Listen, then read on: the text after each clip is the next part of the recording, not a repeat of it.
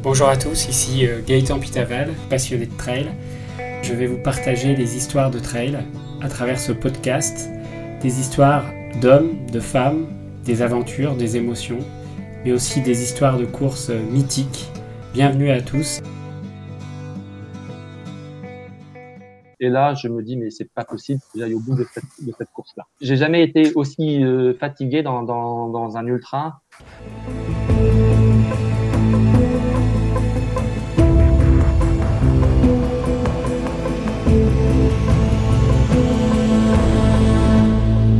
Bonjour à tous, bienvenue dans ce nouvel épisode de Trail Story consacré à l'échappée belle. Nous retrouvons tout de suite Jean-Luc dans son épopée à travers cette traversée grandiose et nous le retrouvons au 80e kilomètre où Jean-Luc est dans le dur et il se pose les questions euh, sur savoir s'il va poursuivre ou non cette course. Allez, c'est parti. Et là, je me dis, mais c'est pas possible que j'aille au bout de cette, course-là. J'ai jamais été aussi euh, fatigué dans, un ultra alors qu'on arrive euh, à la moitié de la course, en fait. Et je suis dans le mental d'abandonner parce que je vois pas comment je peux continuer sur une deuxième moitié de course comme ça. Et donc j'arrive à Périoul, euh, mais ce que j'avais euh, avec euh, dans l'idée de d'abandonner, hein. sauf qu'à Périoul on peut pas abandonner. Euh, il y a Périoul, c'est en pleine cambrousse.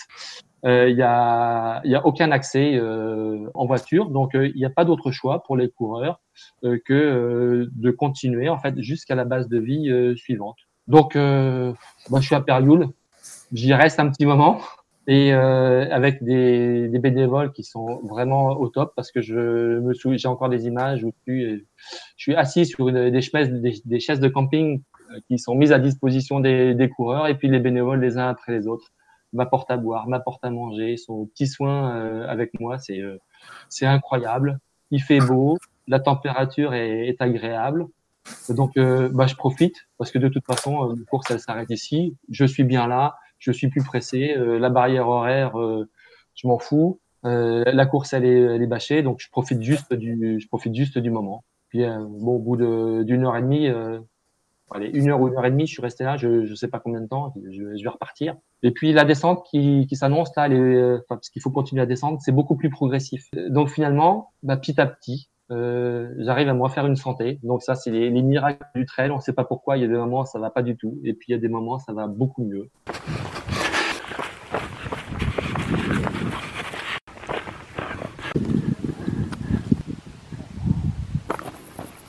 Bah, je, commence à revenir sur les, rythmes des, concurrents qui sont dans les mêmes temps de course que, que moi. J'arrête de perdre du, j'arrête de perdre du temps.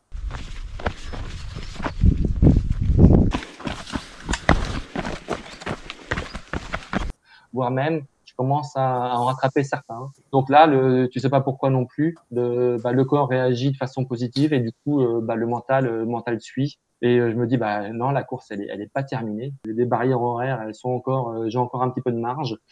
grosso modo, à, à je, devais avoir une heure et demie de, de, marge sur les barrières horaires, ce qui est pas grand chose hein, sur, ouais. sur une course comme ça, sur un ultra. Donc, donc là, je passe de, du mode off au mode on et puis je repars en mode, euh, en mode finisher.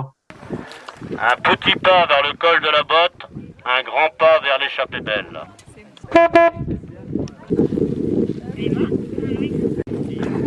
Pour aller chercher euh, la base de vie, euh, la base de vie euh, suivante que j'atteins avec une heure et demie de, de, de marche très en retard sur les, temps de passage que j'avais euh, imaginé euh, au départ. Mais là, il n'est plus question de, de, temps de passage prévisionnel, il est juste question de, de terminer la course.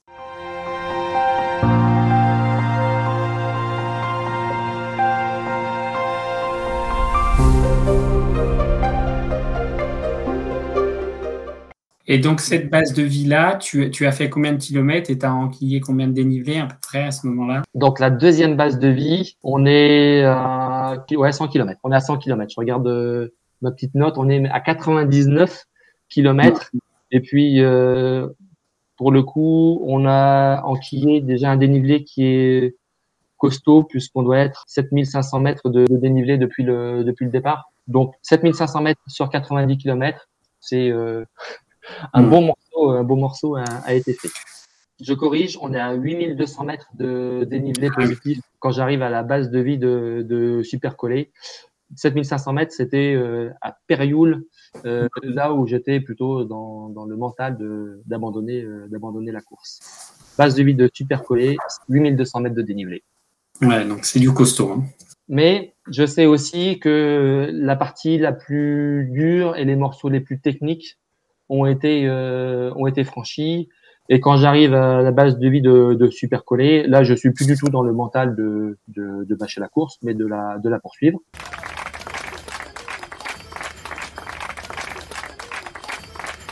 Quand j'arrive à la base de vie de super collé, j'ai deux heures d'avance sur les barrières horaires. Je décide de consacrer euh, 30 euh, minutes euh, pour me ravitailler euh, correctement.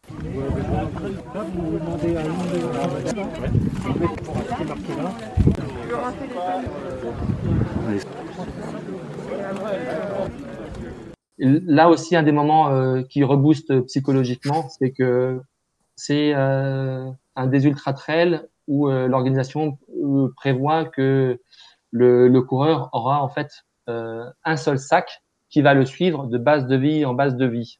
Et donc, quand tu arrives à la base de vie, tu récupères euh, ton, sac d'allègement, euh, celui qui te suit pendant toute, la course, et à la base de vie de, de super on te demande alors, tu continues ou on renvoie ton sac euh, à l'arrivée? Je continue, je continue, bien sûr. Et ça, c'est c'est génial. C'est des petits, moments qui qui, qui reboostent. D'ailleurs, les, les bénévoles, ils sont ou là aussi top parce qu'ils savent que la course est, est, difficile. Sur euh, quasiment quelles que soient les, les années, c'est 50% de, de finishers sur, euh, sur les courses. C'est constant, quelle que soit la météo, quelles qu'aient été les, les conditions, c'est 50% de, de, de finishers. Il y en a, il y en a jamais plus.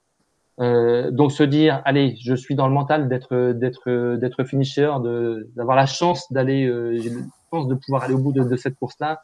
C'est des, des, choses aussi qui mentalement, euh, quand tu es dans cet état-là, te, te redonne de, de, de l'énergie et, te mettre dans, dans, dans un mental de, de, de, warrior parce que tu dis, bah, j'ai cette chance, euh, je c'est dur, mais je je vais pas la griller, je, je fais le maximum pour aller au bout de la course. Et donc ça, c'est la base de vie de, de Super College. Euh, je la quitte, c'est euh, c'est vers la fin de l'après-midi, donc on va arriver rapidement sur la sur la deuxième nuit.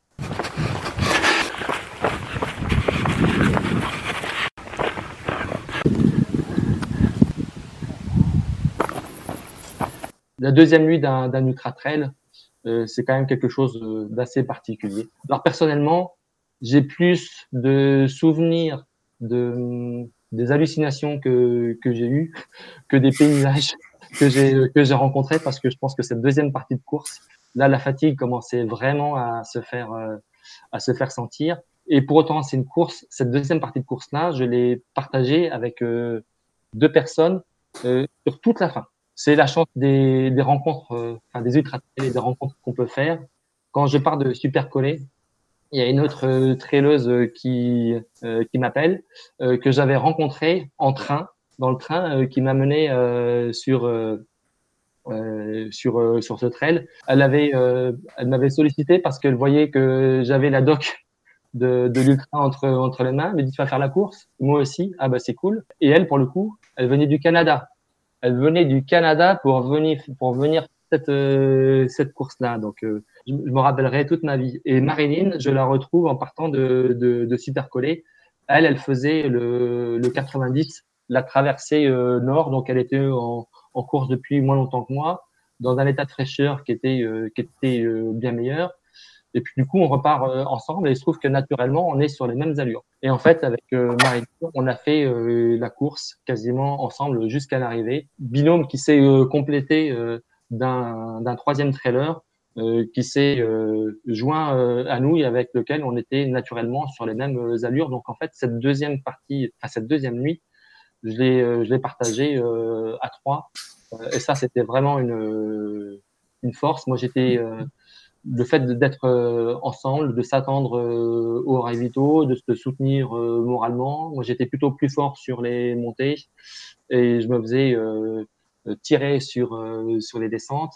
Donc un trilome qui a hyper bien, euh, hyper bien fonctionné. j'avais l'impression, alors c'est marrant, j'ai pas beaucoup de souvenirs, pourtant j'avais l'impression d'être d'être lucide et je me rappellerai toujours d'un mot de Marilyn à la télé quand on débriefait cette petite course-là. Elle me disait mais c'était marrant, c'était vraiment marrant pendant pendant la deuxième nuit, qui était la première elle pour elle. On avait l'impression que t'étais un que t'étais un zombie qui marchait un peu mécanique qu'à chaque crochet, euh, tu allais euh, tomber, mais non, ça passait, euh, ça passait toujours. C'était euh, donc un souvenir assez particulier de cette, de cette deuxième nuit. Je crois que c'était la première fois où j'ai vraiment cru voir une sorcière accrochée dans les, dans les arbres. Mais les hallucinations auxquelles tu crois vraiment, pour autant, tu sais que c'est complètement débile, mais, mais, quand elles se produisent, bah ouais, il y a une sorcière dans l'arbre. Ça, c'est, ça, c'est quand même marrant. quand tu arrives au niveau de la sorcière et qu'il n'y a pas du tout de sorcière, tu dis, mais je suis complètement con en fait. Mais voilà, c'est le, le, charme des, des, des, des ultras et des ultras.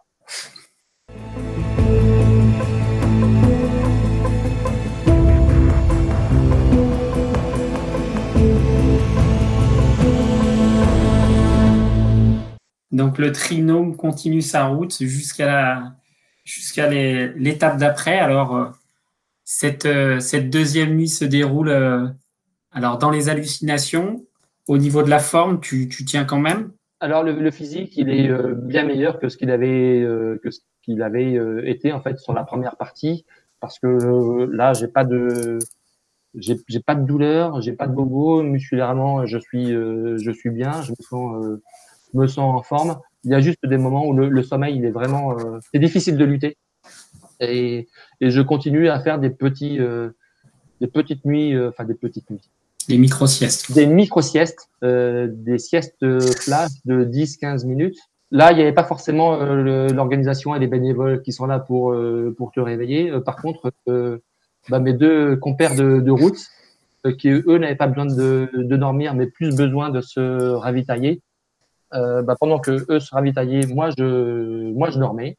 Et, ils venaient me, me réveiller au bout de, de 15 minutes. Donc on l'a fait deux fois et puis on repartait, on repartait ensemble.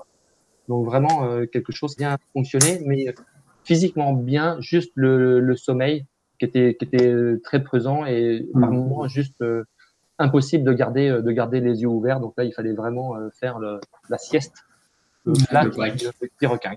Mais comme la première fois, bah, ces, ces siestes-là, c'est miraculeux. Tu en ressors, tu as, as l'impression d'avoir fait une nuit complète et tu repars vaillant comme, comme jamais. Ça, c'est surprenant. Hein en ultra des, micro-siestes. Euh, j'ai vécu la même chose sur la Diagonale des Fous. Une sieste de 15 minutes, on a l'impression de, se lever comme après une nuit complète. Ça, c'est fou. C'est sidérant. Tu te demandes comment c'est possible.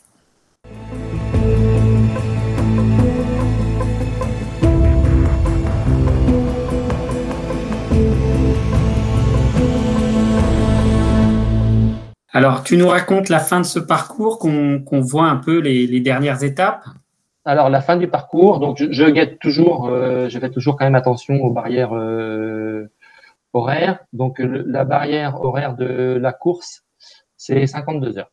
Il faut terminer en moins de 52 heures et moi je suis toujours euh, dans, dans, un, dans une marge de une heure et demie à, à, deux heures jusqu'au dernier, à peu près jusqu'au dernier ravito. Et là, dernier ravito du, du, du, ponté, il reste une petite montée et puis une, une descente euh, assez longue de, de 1000 mètres.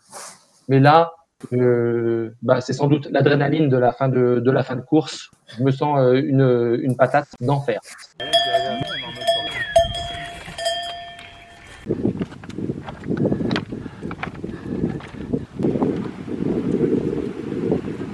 Donc, je demande l'autorisation à mes deux compères de pouvoir euh, finir la course euh, en courant euh, à mon vide parce que je, je suis plus rapide.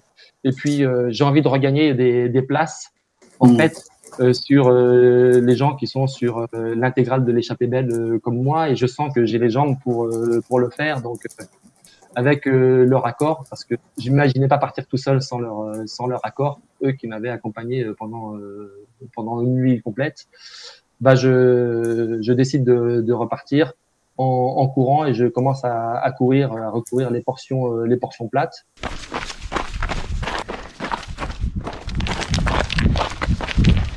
Alors avec un peu trop de d'euphorie et grisé, euh, sans doute euh, par un peu trop d'adrénaline parce que au bout de 300 mètres à courir sur le plat, je trébuche sur une racine qui doit faire 2 mm de haut et je m'écrase de tout de tout mon long. Donc c'est un petit peu de, de leçon. C'est souvent dans ces portions-là faciles qu'on tombe, mais rarement dans les portions techniques en fait, par contre de, de vigilance. Mais c'est pas grave, je, je, me relève et je, je, repars en courant. Et puis là, je commence à rattraper euh, plein de coureurs sur les euh, 10 km qui restent. Euh, je dois rattraper une vingtaine de une vingtaine de coureurs qui comprennent pas euh, comment comment je peux arriver à courir. La remontada. Moi-même, je, je, je comprends pas. Je sais pas ce qui se passe. C'est la dernière décharge d'adrénaline sur la fin de course qui fait qui fait ça. Et donc, j'arrive en étant bien, en tout cas, ce que je pense être bien euh, jusqu'à la ligne jusqu'à la ligne d'arrivée où il y a encore euh, beaucoup de monde. Je suis deux heures avant les barrières horaires, mais il y a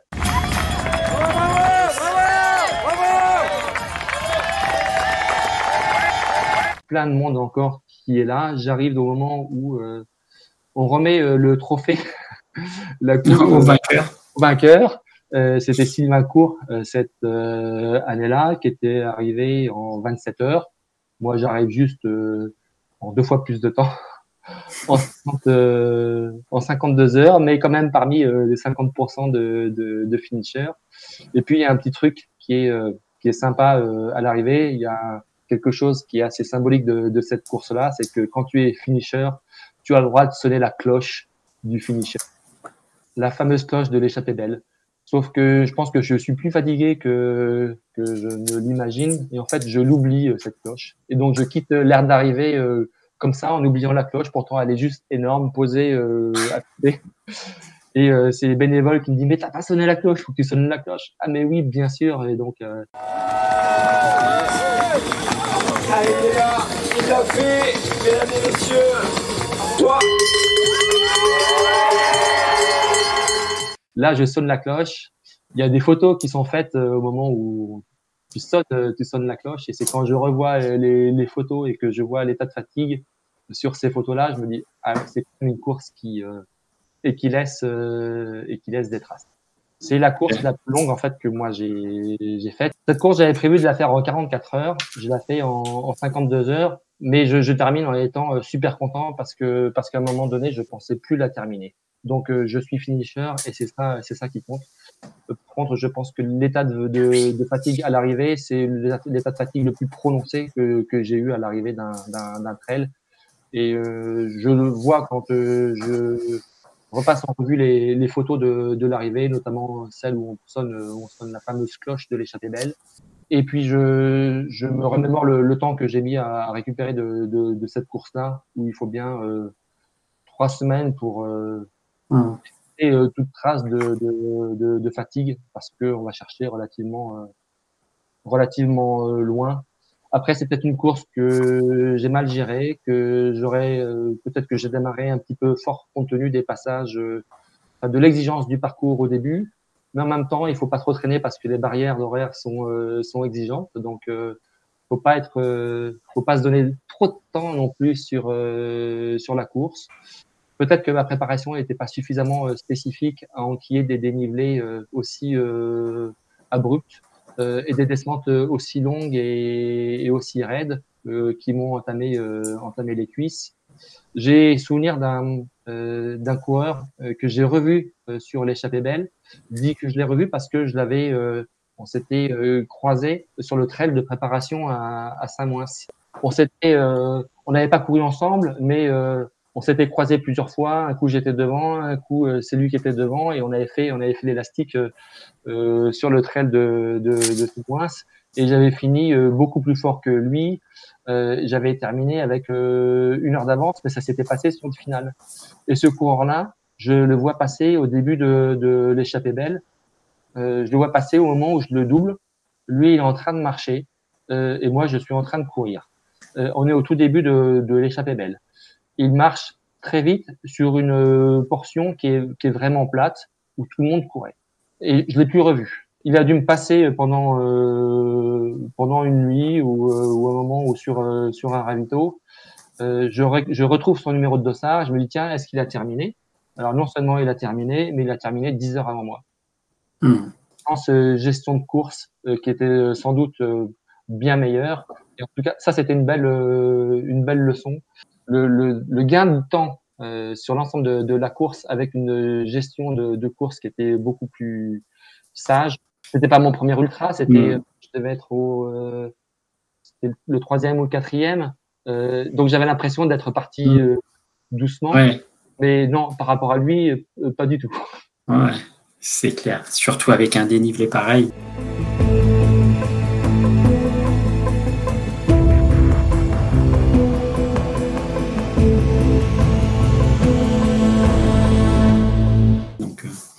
Alors, si, si on revient un peu sur, euh, sur cette course qui est quand même juste incroyable, hein, je rappelle quand même 150 km, 11 400 mètres de dénivelé positif, un temps, euh, une barrière horaire en 52 heures, 15 cols à, plus, à plus de 2000 mètres à passer.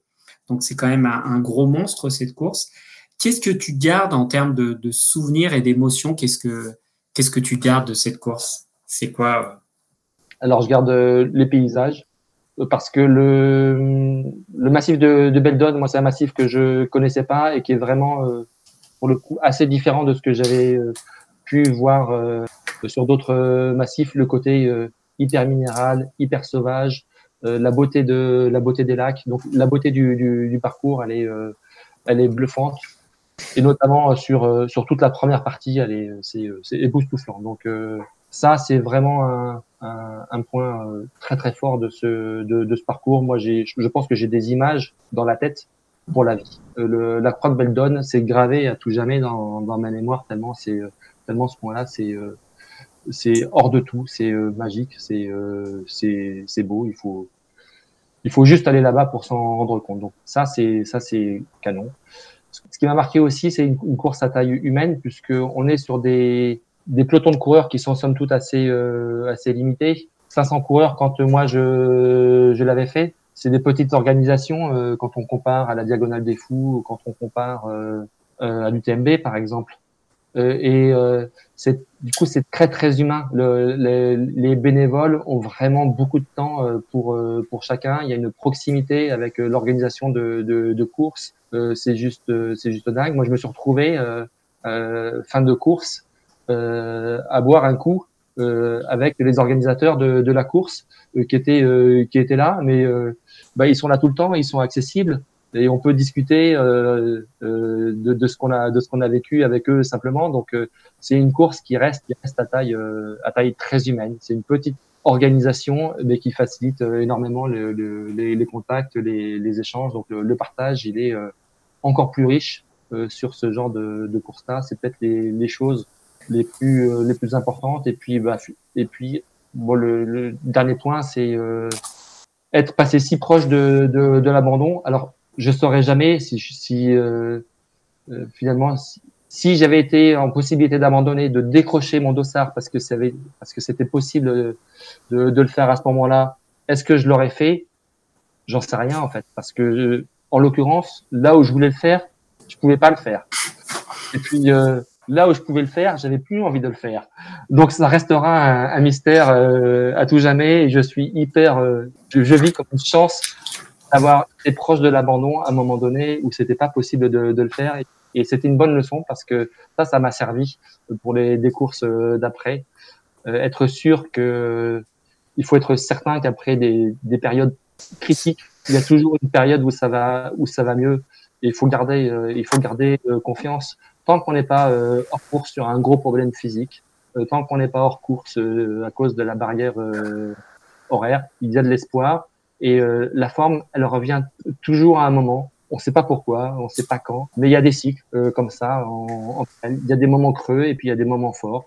Il faut faire le dos rond sur les moments creux et puis profiter des, des, des moments forts. Ça, je l'ai vraiment appris sur cette course-là.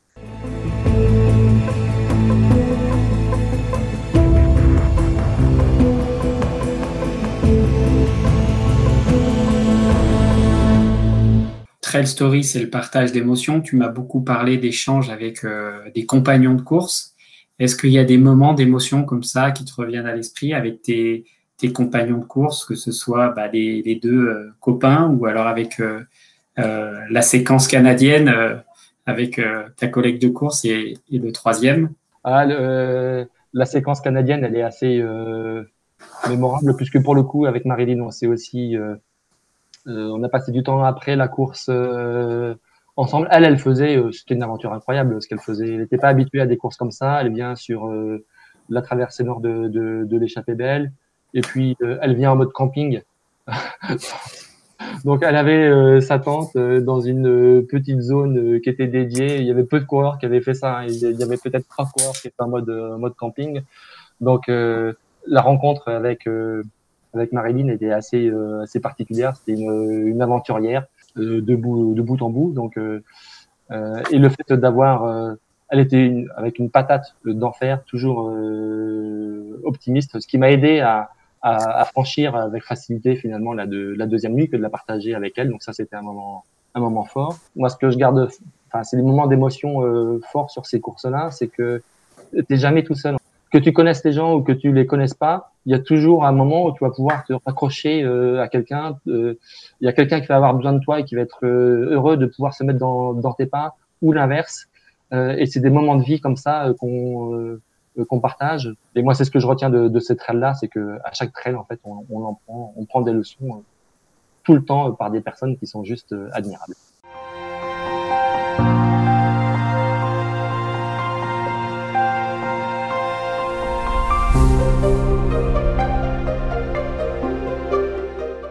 Donc, tu as fait quand même trois courses d'ultra trail qui sont quand même d'anthologie. Hein. Donc, il y a l'échappée belle, l'Ultra Trail du Mont Blanc que tu as fait, je crois, en 2018, si je me rappelle bien. Ouais, c'est ça. Et la Diagonale des Fous en 2019.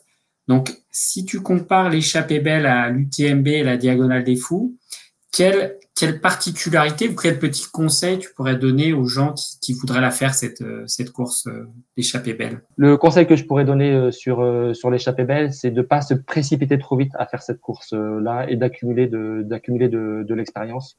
Moi, je pense que je l'ai faite euh, un poil trop tôt, cette course. Pourquoi? Parce qu'elle est, plus difficile que la Diagonale des Fous, elle est plus difficile que, que l'UTMB, euh, à la fois euh, pour les barrières horaires et par la difficulté du terrain. L'UTMB, c'est difficile parce que les barrières horaires sont assez exigeantes, donc il faut, il faut partir tout de suite sur un, sur un, sur un bon rythme. Mais techniquement, il y a, c'est pas trop compliqué. Euh, la diagonale, diagonale des fous, c'est, il y a des passages qui sont, qui sont compliqués. Mais par contre, on a le temps de les gérer parce qu'on a une, euh, une barrière horaire qui est beaucoup plus large, qui est de plus de 60 heures, si je me souviens bien, sur la diagonale des fous. Euh, sur l'échappée belle, bah, c'est le cumul des deux. C'est un terrain qui est, euh, qui est difficile, avec une barrière horaire qui est, euh, qui est courte. Il faut juste se remémorer ça en tête, c'est que ça se gagne en 24 heures. Donc, le record, c'est François Den. 24 heures avec une barrière horaire qui est de 54 heures. La diagonale des fous, ça se gagne en 20 heures avec une barrière horaire qui est de plus de 60. Donc il faut quand même aller vite. Donc c'est vraiment la course où il faut arriver en étant le, le mieux préparé des, des, trois pour te donner toutes les chances d'aller au bout. Hein. Et quand on regarde effectivement les statistiques, euh, c'est la course qui affiche le moins de le moins de finishers parce qu'il n'y a jamais plus de 50% de finishers quelles que soient les éditions. Pourtant, maintenant, les gens sont informés, sont avertis que la course, elle est, elle est difficile. Euh, c'est très, très clair, c'est, annoncé. Et pour autant, euh, que 50% ne vont au bout à chaque fois. Donc, euh, il faut avoir accumulé de, de, de l'expérience, euh, savoir bien se connaître, euh, pouvoir affronter cette course, cette course-là, et passer du temps en montagne, parce que le, le terrain il est, il est difficile, il est caillouteux, donc vaut mieux passer du temps à arpenter des chemins euh, techniques pendant des, des, journées et des journées en montagne, euh, faire son week-end choc, pas forcément à courir, mais peut-être qu'à marcher sur des portions euh, techniques pour se faire le pied, pour se familiariser avec ces avec ces portions-là, avoir une certaine aisance et travailler musculaire. Bon bah écoute, merci beaucoup Jean-Luc, c'est super. Je te souhaite une excellente soirée. Merci Gaëtan. Cet épisode de Trail Story est maintenant terminé. Je vous remercie de votre écoute. La semaine prochaine dans Trail Story, je vous proposerai un voyage dans le temps avec une séance de trail immersive au cœur des années 80, un épisode jubilatoire où j'ai vraiment pris du plaisir à faire le montage pour vous. J'espère qu'il vous plaira et vous voyagerez dans le temps avec un retour exceptionnel dans les années 80. Voilà, si, cet épisode vous a plu, n'hésitez pas à le noter 5 étoiles sur Apple Podcast, cela m'aide grandement dans le référencement. Et vous pouvez partager cet épisode à tous vos amis trailers ou non trailers. Vous pouvez également retrouver tous les épisodes de Trail Story sur trailstory.fr. Merci de votre écoute, bonne aventure trail à toutes et à tous. Nous terminons en musique avec le groupe de suédoise First Aid Kit avec une chanson qui donne envie de voyager, My Silver Line.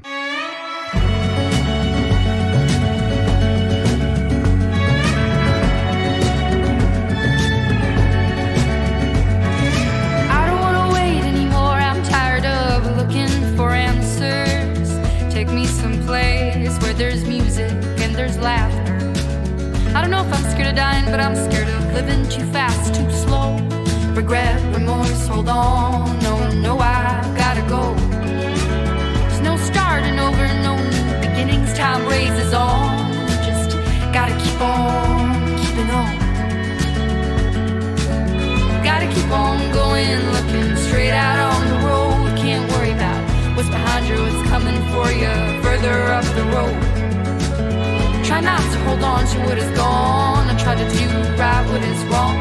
I try to keep on keeping on. Yeah, I just keep on keeping on. I hear a voice call, calling out for